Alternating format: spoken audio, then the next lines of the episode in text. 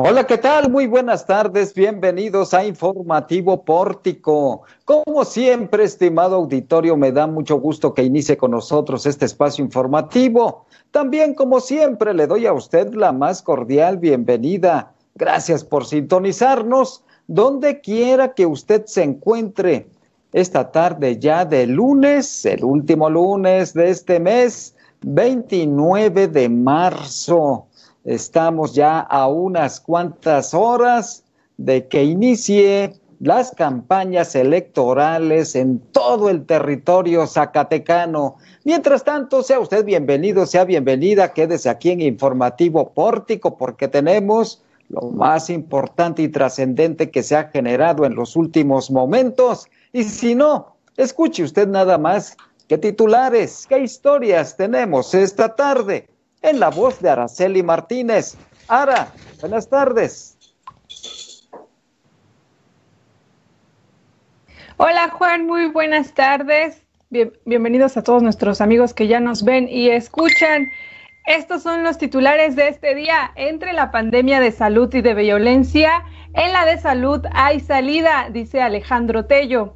Fin de semana violento deja cinco muertos y ocho heridos.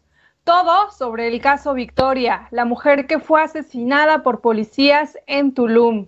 Descartan que esta semana llegue la vacuna contra COVID-19 para segundas dosis. Guadalupenses se manifiestan por cobros excesivos de la Paz. Liberan jubilados y pensionados de COBAED. Dirección General. Firman ya compromisos. Hoy, entrevista en vivo con Antonio Guzmán Fernández, ahora candidato a diputado local por el PT y también una entrevista con Alejandro Chaires de la planilla azul. Él es candidato a la Secretaría General del SUBCEMOP. Eso y más hoy en Informativo Pórtico, así que si usted ya le dio play, mejor quédese con nosotros. Así es, en efecto.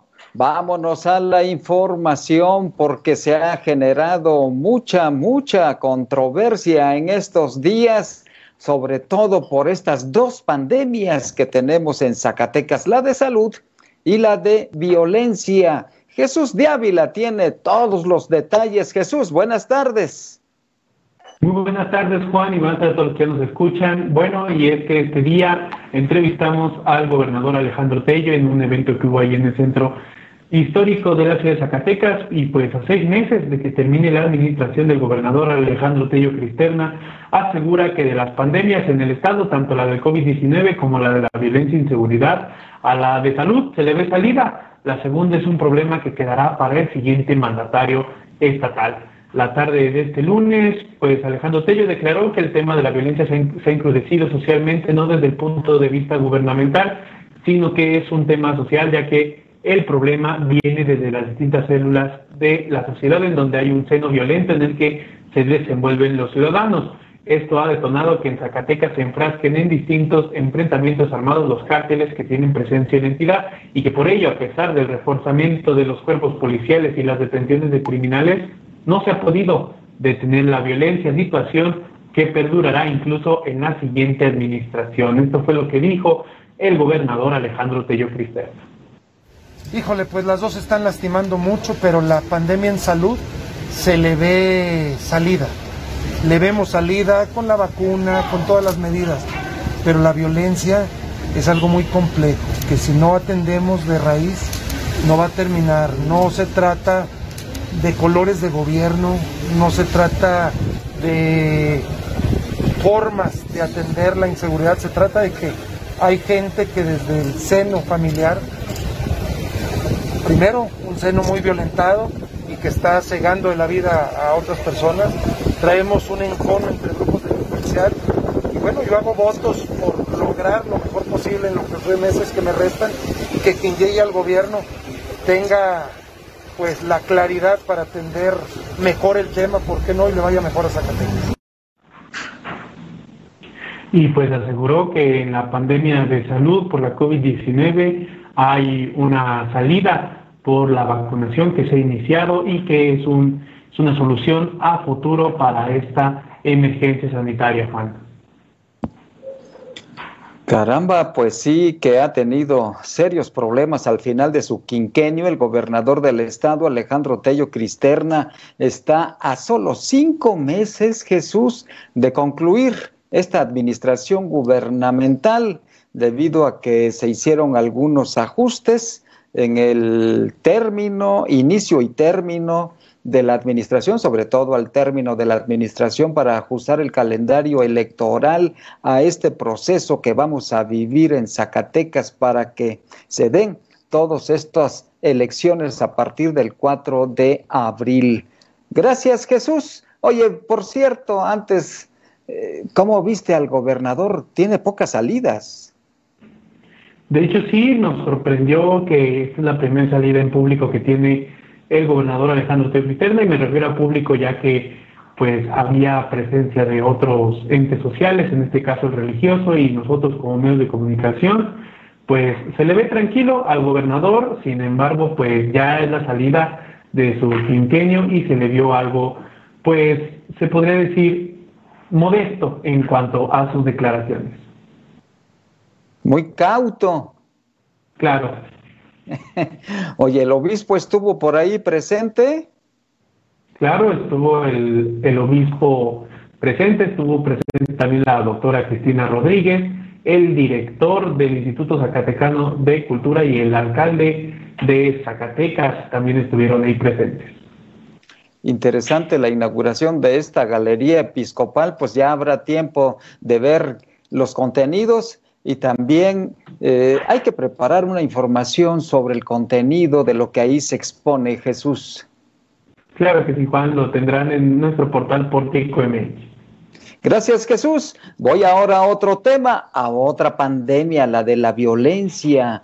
No descansa ni en Semana Santa. Escuche usted nada más qué información tiene actualizada. Landy Valle sobre el problema de la violencia en Zacatecas. Hubo varios ejecutados en estos últimos instantes, en estas últimas horas. Landy, buenas tardes.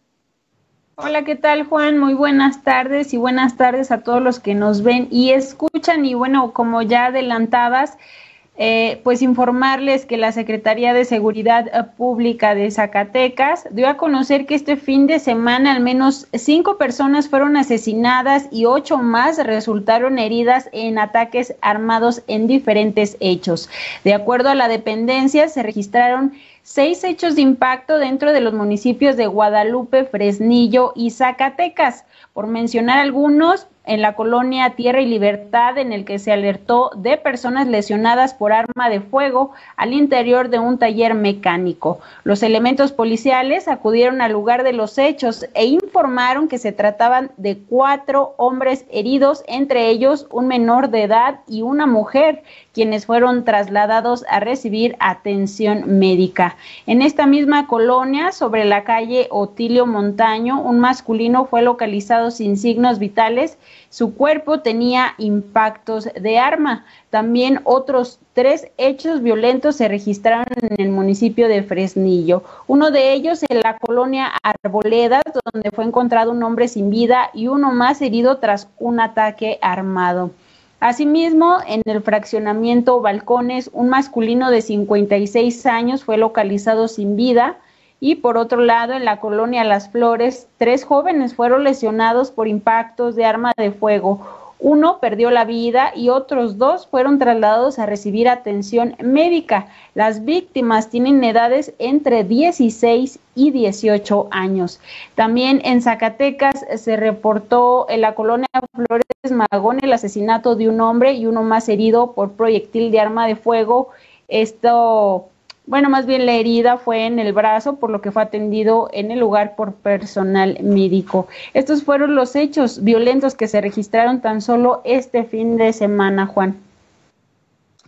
Caramba, qué terrible situación de violencia estamos viviendo en Zacatecas. Y por si esto fuera poco, naturalmente que también en el país, este fin de semana, a través de redes sociales, fuimos testigos de una de un sometimiento con exceso de fuerza de una mujer centroamericana que tenía residencia eh, humanitaria en nuestro país. fue sometida por elementos policíacos en Tulum, en el municipio de Tulum, y la mujer murió a causa de las agresiones con las que fue sometida. Y Araceli Martínez tiene toda la información y las repercusiones de este caso. Ara, adelante con la información. Así es, amigos de Pórtico MX, Juan, una lamentable noticia que ha sacudido a nuestro país y es que el pasado 27 de marzo, una mujer salvadoreña identificada como Victoria Esperanza Salazar Arriaza, quien tenía residencia permanente en México como refugiada, fue sometida por policías municipales de Tulum en Quintana Roo tras presuntamente alterar el orden público al estar en estado de ebriedad. En un video que circula en redes sociales se observa a la mujer boca abajo con las manos esposadas, mientras que dos policías están sobre ella, uno con la rodilla a la altura de su espalda y pese a, la que, pese a que la mujer ya no estaba, se estaba resistiendo, pues posteriormente los agentes se percataron que la mujer ya no se movía y más patrullas llegaron al lugar de los hechos y subieron a la mujer a una de las unidades para quitarla de la vista de los vecinos de la zona. Sin embargo, bueno, estas imágenes fueron captadas por eh, pues algunas mm, personas que se encontraban en el lugar. Al momento, la Fiscalía General de Justicia del Estado de Quintana Roo ha informado que se ejerció acción penal contra los cuatro policías que detuvieron a Victoria Esperanza. Los elementos de seguridad ya fueron trasladados esta mañana a los centros de retención correspondientes para ser puestos a disposición de un juez de control quien definirá su situación jurídica y así lo decía el fiscal del Estado la ley como feminicidio y en las próximas horas serán ingresados al centro de detención correspondiente y a disposición de un juez de control. Así también se informa que hasta el momento la víctima no ha sido identificada oficialmente, por lo que en coordinación con diversas autoridades locales y extranjeras se está recabando información para lograr su plena identidad.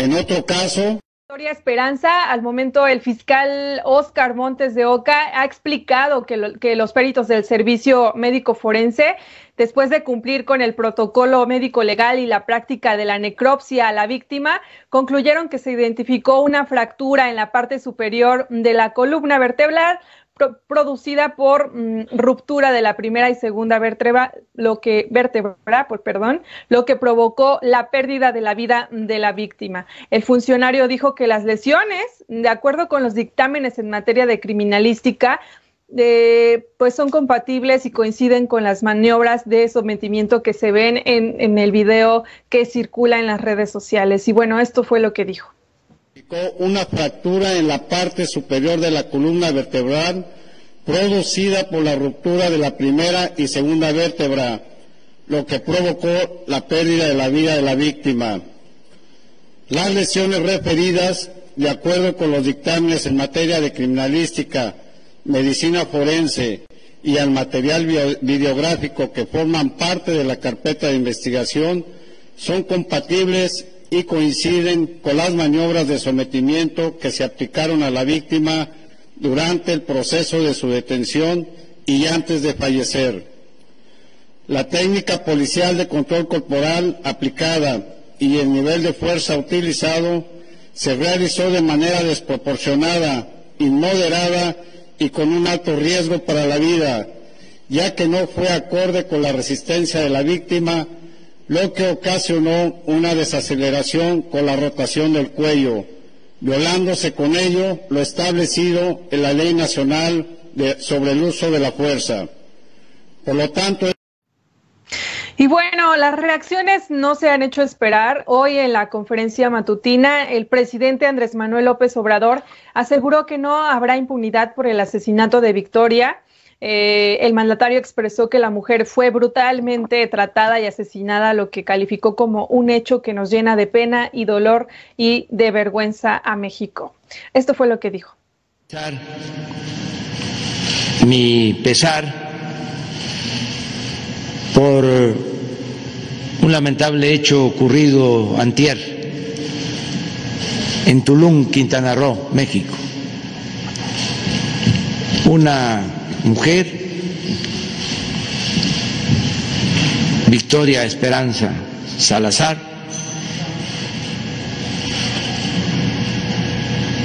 salvadoreña, fue sometida por la policía, por cuatro elementos de la policía de Tulum y de Quintana Roo, fue brutalmente tratada y asesinada. Es un hecho que nos llena de pena, de dolor y de vergüenza. Decir a sus familiares, a las mujeres salvadoreñas, mexicanas, las mujeres del mundo, a todos, hombres y mujeres, que se va a castigar a los responsables. Y por supuesto que hay más reacciones alrededor de este caso, Juan. Uno de ellos también es eh, el de la Comisión de Derechos Humanos del Estado. También el presidente municipal, quien dijo que no se, no se tolerarán estos actos indebidos fuera de la ley.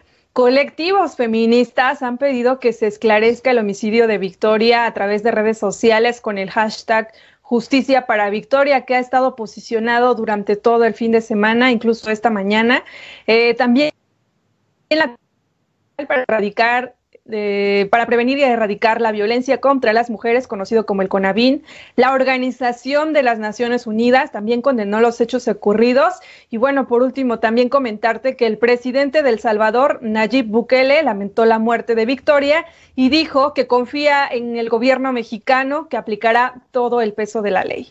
Hay más información, por supuesto, y lo mantendremos muy bien informado a través de portico.mx y los, los invitamos a que nos sigan a través de de las redes sociales. Juan, regreso contigo. Gracias, Araceli. Una información que sin duda nos ha impactado mucho. Yo no he escuchado hasta este momento, independientemente de los colectivos y de las expresiones que ya mencionas reprobando este hecho salvaje policiaco, no he escuchado una opinión de la Comisión Nacional de Derechos Humanos de la presidenta, de Rosario Ibarra. Eh, no, yo tampoco lo tengo en este monitoreo que al momento, al corte de, redacción, no lo tenemos y pues esperaremos que quienes más reaccionan y se posicionan ante este caso. Lo cual me hace dudar, ahora si tenemos en nuestro país Comisión Nacional de Derechos Humanos o no. Pero ese es otro tema. Gracias, Ara. Y esta tarde me da mucho gusto recibir en plataforma vivo a nuestro al, doctor Antonio Guzmán Fernández, quien acaba de concluir su rectorado al frente de la Universidad Autónoma de Zacatecas y ahora es candidato a diputado local por el Partido del Trabajo. Doctor, qué gusto saludarte. Buenas tardes. Buenas tardes, Juanito. Un saludo este, a ti y a tu auditorio. Ahorita somos aspirantes. Ah, aspirante. Vamos a esperar los tiempos electorales, esperar la calificación del, de la candidatura y a partir del 4 de abril estar en condiciones de eh, poder realizar la campaña. Pero no estás registrado como candidato, rector. Ya, ya ex rector, mejor dicho ya estamos registrados y todos estamos nada más esperando la calificación. Bueno, a eso me refiero, ¿no? Porque tienes, este, naturalmente el Instituto Estatal Electoral va a emitir su calificación, no sabemos cuándo lo hará, pero ya el registro por parte del, del Partido del Trabajo ya está interpuesto en este momento. Efectivamente. Es correcto. Doctor Antonio Guzmán, ¿por qué entrar a la política? ¿Qué es lo que busca un hombre que ha tenido una formación académica, una carrera académica exitosa, que recién concluye su rectorado con muchos retos, pero avante y ahora en la política? ¿Qué lo anima, doctor Guzmán Fernández? Fíjate que en un primer momento, este, la universidad tiene que buscar muchísimos aliados para seguir sacando adelante la función que le corresponde, el trabajo que, le corresponde. Y en ese sentido nace la inquietud de eh, promover eh, una posible candidatura de tu servidor para convertirse en un aliado primeramente de los universitarios. Necesitas eh, una voz que le entienda a la situación de la universidad, que conozca el funcionamiento de la institución por todos los eh, por todo el impacto eh, que tiene la, universidad. Y a veces creo que nuestro mensaje en las diferentes instancias, eh, donde hay la posibilidad de acceder a, a, más recursos para la institución, no se entiende. Y es ahí donde queremos aportar la experiencia acumulada en este, en este último periodo, en estos últimos tiempos de un servidor, para dejar en su justa dimensión el papel que juega la universidad. Y dos, eh, eh, recuperar un espacio que pueda ser la caja de resonancia. Ya ves que la universidad es la caja de resonancia de la sociedad. Uh -huh. Y esta pandemia, efectivamente, entre otros, entre otras situaciones que nos, de, nos demostró, es la desigualdad que hay en la sociedad. A pesar de que se han eh, tratado de llevar a cabo diferentes eh, y atender la diferente problemática de la sociedad, pues siguen presente todo ese tipo de problemas. Hoy lo vemos con nuestros jóvenes estudiantes que en el caso educativa, educativo, el tema de la educación a distancia por la falta de conectividad, acceso a una computadora, eh, nos reveló también la problemática que se vive con, con nuestros jóvenes y con sus familias. Uh -huh. Y puedes agregar un aspecto eh, que puede ser también considerado, es toda la problemática que sigue vigente eh, en la sociedad, que va desde los temas de salud, los temas que tienen que ver con el servicio, con el servicio que se presenta, eh, baches de atender los baches, las, la, las calles, este, el alumbrado, un tema muy importante que ya está aquí, el tema del agua, este, que, que son de las preocupaciones que tiene la ciudadanía y que por diferentes instancias tanto de gestión como de iniciativas a, a, los reglamentos, a las leyes, se pudiera presentar.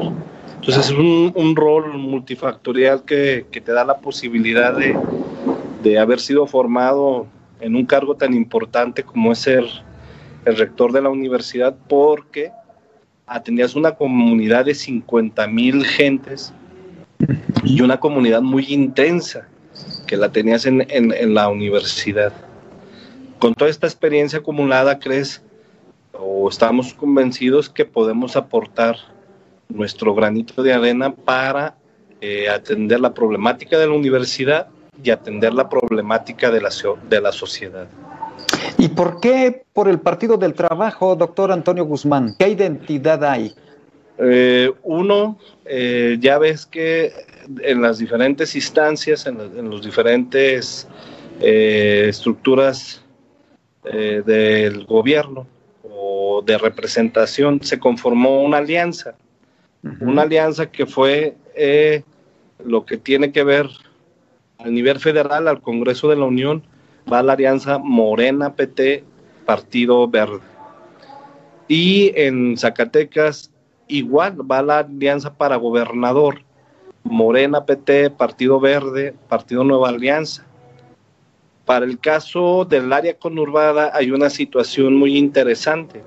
En el caso del municipio de Zacatecas va coaligada la, la participación entre Morena, PT, Partido Verde, Nueva Alianza. Pero en el caso de Guadalupe, eh, uh -huh. no hay alianza, va, cada partido va a participar con sus candidatos. Y en esta ocasión, por la coyuntura y la posibilidad de participación que se le ofrece a un servidor, fue por parte del Partido del, del Trabajo.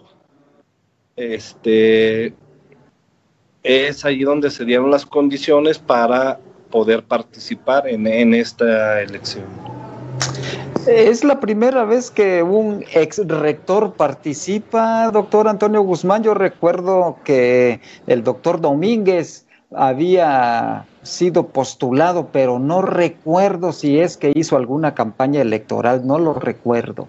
Mm, no, en realidad, este, eh, quien ha participado ha sido el, el maestro Alfredo Femat, fue el primer rector que participa en una campaña abiertamente para ser postulado a candidato a diputado federal. Luego fue el, el, doctor Flores Sandoval también, ¿verdad? Flores Sandoval también, el, el, rector Rogelio Cárdenas, que hace ah, unos días falleció, él se lanzó como candidato independiente, independiente. a la capital este, y de nuestra parte sería, pues sería el cuarto rector que participa abiertamente en la política eh, exterior, externa. Pues estaremos muy al pendiente de esa ruta electoral que ahora ha elegido el doctor Antonio Guzmán. Será muy interesante verlo, escuchar sus propuestas, sus compromisos con el electorado y sobre todo con ese trabajo que tiene y además creo que le irá muy bien, doctor Antonio Guzmán, porque su carácter y también, por supuesto, la propuesta que tiene va a empatar muy bien en Guadalupe, en el distrito correspondiente. Así es, Juanito, yo creo que tenemos mucho que aportar. Creo que este proceso nos dio muchísima experiencia en la administración. Creo que a su vez también el trabajo legislativo por la formación, la preparación que uno ha acumulado durante el tiempo, eh, le serviría muchísimo al, a la legislatura oxigenar, levantar el debate eh, eh, eh, a su interior por propuestas como la que ahora nos están haciendo. Pues le deseamos mucho éxito, doctor, y estaremos muy atentos, por supuesto, al desarrollo de este proceso electoral. Muchas gracias. Y no le cambie, regresamos. no le vamos a cambiar. suerte, suerte, doctor. Qué gusto saludarlo. ¿eh? Gracias. Hasta luego, es el doctor Antonio Guzmán Fernández. A mí me cuesta trabajo no decirle rector porque recientemente era el rector de nuestra máxima casa de estudios. Hoy lo es el doctor Rubén Ibarra Reyes, pero el doctor Antonio Guzmán Fernández dejó una honda huella en nuestra máxima casa de estudios de mucho esfuerzo, de mucho trabajo y por supuesto con buenos resultados. Esperemos que eso también contribuya a que el electorado voltee a ver a un perfil distinto y diferente. Mientras tanto, voy a otra información y es que pues esa vacunación en Zacatecas parece que va a, quedar pendiente unos días más. Y Jesús de Ávila tiene los detalles sobre la próxima etapa de vacunación en tierra zacatecana. Adelante, Jesús.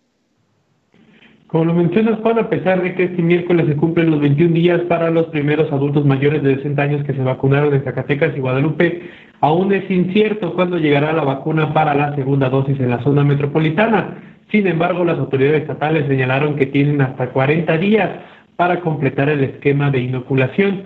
Según el titular de la Secretaría de Salud, Gilberto Breña Cantú, declaró que las vacunas que llegarán esta semana serán para iniciar la inoculación en varios municipios que aún no han iniciado con esta vacunación, por lo que los adultos mayores de la zona metropolitana deben esperar. Afirmó que está garantizado que el biológico llegue tanto a Zacatecas como a Guadalupe, pero que aún no hay fecha de arribo. Sin embargo, se va a hacer la vacunación antes de que se cumplan los 40 días de la primera dosis, pues es el límite que se tiene para recibir la segunda dosis y que la inmunización cumpla su cometido. Esto fue lo que dijo Gilberto Breñacante. No creo que llegue la segunda dosis para Guadalupe y Zacatecas. La vacuna es para todo el país a todo mundo se le va a vacunar entre los 21 y los 40 días se les aplicará esa segunda dosis. Entonces, pedimos a la gente tenga paciencia, no haga caso de las redes sociales, porque salen datos falsos ahí de que ya van a vacunar aquí, ya van a vacunar en otro lado. Entonces, esperarse hasta el comunicado oficial. O sea, cada semana, entre lunes, martes, sabemos qué vacunas van a llegar, qué cantidades, para quién viene destinada, y en cuanto lo sepamos, se lo comunicaremos inmediatamente a la población. Entonces, esta semana no habrá aplicación de segunda dosis. No. Y eh, aún no se tiene la fecha definida de cuándo se va a aplicar, pero se garantiza que antes de los 40 días se va a poner esa segunda dosis. La segunda dosis. Es correcto. Así Las autoridades estatales invitaron a no caer en información falsa que se comparte por páginas no oficiales del gobierno del estado, así como grupos de mensajería instantánea, pues ha provocado que adultos mayores se presenten en las supuestas sedes de inoculación cuando no hay campaña establecida, Juan. En efecto, hay que estar muy atento a la información confiable. Aquí en Informativo Pórtico, por supuesto que le estaremos dando a conocer los tiempos, fechas, lugares, horarios, etcétera, para las vacunaciones que se harán en todo el estado. Particularmente estaremos atentos en la zona metropolitana, Zacatecas, Guadalupe. Gracias, Jesús. Y voy a otro tema, porque este día se manifestaron por los altos cobros de Giapaz. No hay agua y además los cobros excesivos de la Junta Intermunicipal de Agua Potable y Alcantarillado lastiman la economía familiar y no hay quien ponga un alto a este acceso, a este abuso por parte de Giapaz. Landy Valle estuvo reporteando y cubriendo esta información. Adelante, Landy. Así es, Juan, comentarles que habitantes del municipio de Guadalupe se manifestaron en las instalaciones de la Junta Intermunicipal de Agua Potable y Alcantarillado de Zacatecas debido a los altos costos de sus recibos a pesar de no tener el suficiente suministro de agua. Liderados por la Asociación Civil 5 de Mayo, el contingente llegó a las instalaciones de la Giapaz, donde fue recibido por el director Benjamín de León Mojarro, a quien le realizaron diversas peticiones, entre ellos la regularización en el cobro como el cambio de medidores. Esto fue lo que dijeron. Lo que yo pido, lo que yo le voy a pedir al señor de León Mojarro, después de todo lo que se ha hablado, le voy a pedir la regularización del pago del agua y el cambio de los medidores, porque en verdad, en realidad, esos medidores sí están muy mal. Esas dos cosas nos van a llevar a un arreglo justo. Otro, de que la, la, gente que se siga sumando con altos, con altos cobros, igual se la estaremos llevando al señor Benjamín de León Mojarro para que se sigan ajustando esos cobros. Por su parte, Benjamín de León Mojarro explicó que dentro de la lista de las 53 familias que se manifestaron corresponden a las colonias de Tierra y Libertad, Ojo de Agua, Campesina, Centro de Guadalupe, Villas de Guadalupe, Real del Conde, Las Margaritas, Ex Hacienda de Bernardes, San Gabriel, entre otras, las cuales aseguró tienen el servicio cada tercer día. Declaró que por parte de la Giapaz existe la voluntad para revisar cada una de las colonias. En una primera propuesta ofreció revisar 10 colonias por día para examinar los costos y cada domicilio que presenten problemas. Sin embargo, los manifestantes decidieron realizar una mesa de diálogo para concretar los compromisos. Esto fue lo que dijo eh, el director de la GIAPAS. Bueno, aquí acompañan varios compañeros de los medios y lo que y lo que quiero señalar es que la GIAPAS la GIAPAS está trabajando para atender estas demandas que son muy justas. Aquí no desconocemos absolutamente nada de lo que reclaman y estamos planteando ya una forma de atención de una relación que nos mandó don Genaro de 53 personas. Esto los podemos atender el día de hoy, a partir de hoy, mañana y pasado. Así las declaraciones por parte de la Chiapas, perdón, y también de los manifestantes. Y bueno, en otro de los temas que se ha tocado en esta semana y es el esta demanda que exigen los jubilados y pensionados del COBAIS y es que a 22 días de que jubilados y pensionados del Colegio de Bachilleres del Estado de Zacatecas tomaran las oficinas generales de esta institución, ya se llegó a un acuerdo con el actual director Carlos Espino Salazar y la Secretaría General de Gobierno. Ramiro Espino de Lara, integrante de la Asociación Civil Alianza Cobáez, explicó que el 26 de marzo las autoridades accedieron a la firma de una minuta en la que destacó cuatro puntos. Uno de ellos, reconocimiento de la Asociación Civil Alianza Cobáez como representante de los jubilados y pensionados en la negociación del bono de retiro y la entrega del plan de previsión social. Otro, reconocimiento del acuerdo por parte de las autoridades. También trazar un plan de acción para saber en qué fechas y cómo el recurso será distribuido. Y también una próxima reunión el 16 de abril con las autoridades para dar a conocer la gestión que se lleva hasta ese momento y la ruta que se tomará. Escuchamos un poco de lo que dijeron. Entonces, fue del modo que se destrabó este problema, porque nosotros insistimos en que no dejaríamos las oficinas si no se firmaba esa medida.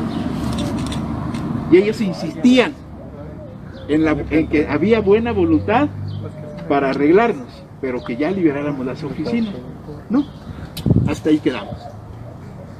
El 26, viernes 26 de marzo, más o menos como a las dos y media o tres de la tarde, se firma la minuta, venimos y entregamos las oficinas. Reitero, hemos iniciado una lucha. Ahorita somos aproximadamente 35 compañeros jubilados y pensionados, pero hay 106 a los que a la fecha todavía tanto colegio de bachilleres como gobierno del Estado les adeuda. Por su parte, Adrián Cázares Espinosa, presidente de la Asociación Civil de Pensionados y Jubilados del ISTESAC, sentenció que para el día 16 de abril esperan una ruta de pago y no un intercambio de ideas, por lo que de no cumplir con ello, nuevamente se movilizarán. Así la, la situación, Juan, regreso contigo. Y puede haber más, más movilizaciones, Landy, porque los cobros excesivos de Giapaz y la falta de agua están a la orden del día. Estaremos muy al pendiente, por supuesto. Mientras tanto, voy a otra información, a otro tema, porque en el SUTSEMOP se está renovando, ya está el proceso de renovación de la Secretaría General de este sindicato de burócratas. Este día entrevistamos a Alejandro Chaires de la Planilla Azul. Él contiende por esta planilla y nos dio a conocer cuáles son sus preocupaciones y, por supuesto, su propuesta. Escúchelo usted porque él quiere cuentas claras y rendición de cuentas, naturalmente, en el SUTSEMOP, entre otras, entre otras propuestas. Que las propuestas de Planilla Azul es la transparencia y la rendición de cuentas. Esto es muy importante porque ha generado mucha conformidad o mucha este, suspicacia en cómo se manejan nuestros recursos, nuestras cuotas. Y es por eso que una de nuestras propuestas principales es brindar eh, un, informe financiero pormenorizado de cuánto ingresa de cuota sindical al, al, comité ejecutivo, pero sobre todo en qué se gastan, en qué se gastan nuestras, nuestras cuotas. Eh, otra de nuestras propuestas es encaminado hacia nuestras compañeras de, del gremio, porque hemos visto que en la actualidad aún sigue habiendo discriminación de las mujeres y el sindicato no puede ser omiso, no puede seguir tapándose los ojos ante esta situación y es por eso que nosotros buscamos ayudar para alcanzar la igualdad, la equidad y el empoderamiento económico de nuestras compañeras.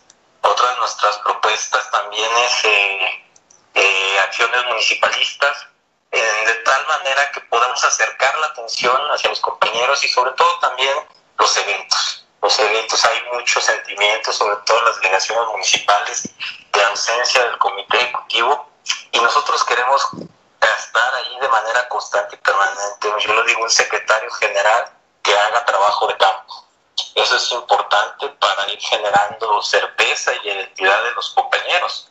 Eh, otra de nuestras acciones eh, concretas va encaminada al tema de ISTESAC. Y el tema de ISTESAC es un tema más grande de lo que pudiéramos percibir los sindicalizados, porque no es un tema exclusivo de nosotros los integrantes del QITSEMOC, sino que también es un tema, una problemática de los maestros sección 58, de los maestros de secundarias y los propios maestros del CUBANS. Es por eso que eh, traemos ahí la, la, este, la situación de que exigir hacia el gobierno del Estado y hacia los diputados que se involucren en el tema. Ellos, el gobierno del Estado, siempre ha manejado el instituto, siempre han este, puesto los directores, ellos manejaron la ley desde el inicio y, pues esas malas decisiones que han tenido en el pasado, malas administraciones, han llevado a un punto de quebranto del propio instituto. Entonces, como sindicato, la propuesta es que tenemos que alzar la voz y trabajar de la mano con el gobierno del Estado y los propios diputados para que garanticen las pensiones existentes y las futuras. No podemos permitir como sindicato que se nos siga vulnerando los derechos. Ya pasó en la ley 2015 la reforma a la ley, que sí metieron más candados, muy buenos candados, para que no se siguiera eh, abusando del propio instituto, pero falta, falta en materia de, de candados. Y lo malo es que para la viabilidad que se nos prometió en ese entonces, se nos incrementó la cuota, se nos castigó a los trabajadores o nosotros tuvimos que entrarle aportando más dinero para que pudieran solventar financieramente los problemas. Pues es parte de estos compromisos de Alejandro Chaires de la planilla azul que busca ser el secretario general del SUTSEMOP también está pugnando por un fondo de ahorro para los trabajadores y un seguro de gastos médicos menores. Ahora voy hasta Querétaro, Querétaro, porque ahí se encuentra Fátima Ibet Gómez Vargas con más información fresquecita de la capital queretana. Fátima, buenas tardes. Hola, ¿qué tal? Muy buenas tardes. Los saludamos desde Pórtico Querétaro para comentarles que ya concluyeron la inscripción de candidaturas para la silla grande ante el Instituto Electoral Queretano. Son 10 los candidatos que están en esta pugna, tomando en cuenta que Mauricio Puri va por el Partido Acción Nacional y por Querétaro Independiente. De estos 10 candidatos, son 7 mujeres y 3 hombres. Un dato importante de estas candidaturas es que cuatro de las siete candidatas al gobierno del estado tienen un origen tricolor, incluida la abanderada Abigail Redondo, pero también Katia Reséndez, que va por el verde ecologista, Beatriz, Beatriz León, que va por Movimiento Ciudadano, y Penélope Ramírez por el Partido del Trabajo. Este como un dato curioso, y las campañas inician formalmente el 4 de abril, y concluirán el 2 de junio.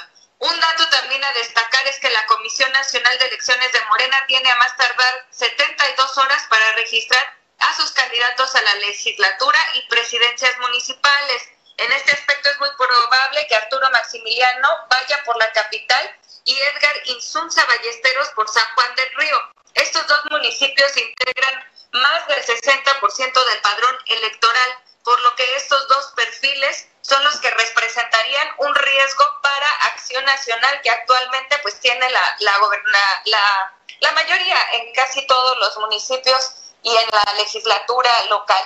Así es que así es como se van acomodando las fichas. También estos perfiles de Maximiliano y Edgar Insunza tienen un origen en el partido Acción Nacional. ¿Cómo ves, Juan? Caramba, pues oye, no tienen mucho de dónde sacar candidatos, ¿eh? Son demasiados los partidos entre nuevos y no tan nuevos y pues se han estado repartiendo los perfiles que ya había desde hace más tiempo. Por supuesto, quieren ir a lo seguro para captar votos. Gracias y nos escuchamos mañana. Fátima. Claro que sí, nos escuchamos mañana. Bonita tarde. Buenas tardes y buena semana. Es Fátima Ivette Gómez Vargas desde Querétaro, Querétaro. Y con este enlace telefónico hemos llegado al final de nuestro informativo pórtico. Gracias por el favor de su atención. Como usted muy rico disfrute esta tarde soleada. Gracias también, por supuesto, a quienes hacen posible que usted esté debidamente informado e informada. Gracias a Araceli Martínez, a Landy Valle, a Fátima Ivette Gómez Vargas, a Jesús de Ávila y por supuesto a nuestro gurú informático cibernético que hace maravillas y a veces milagros, a Omar Reyes. Soy Juan Gómez, como usted muy rico y sobre todo, cuídese mucho. Hasta mañana.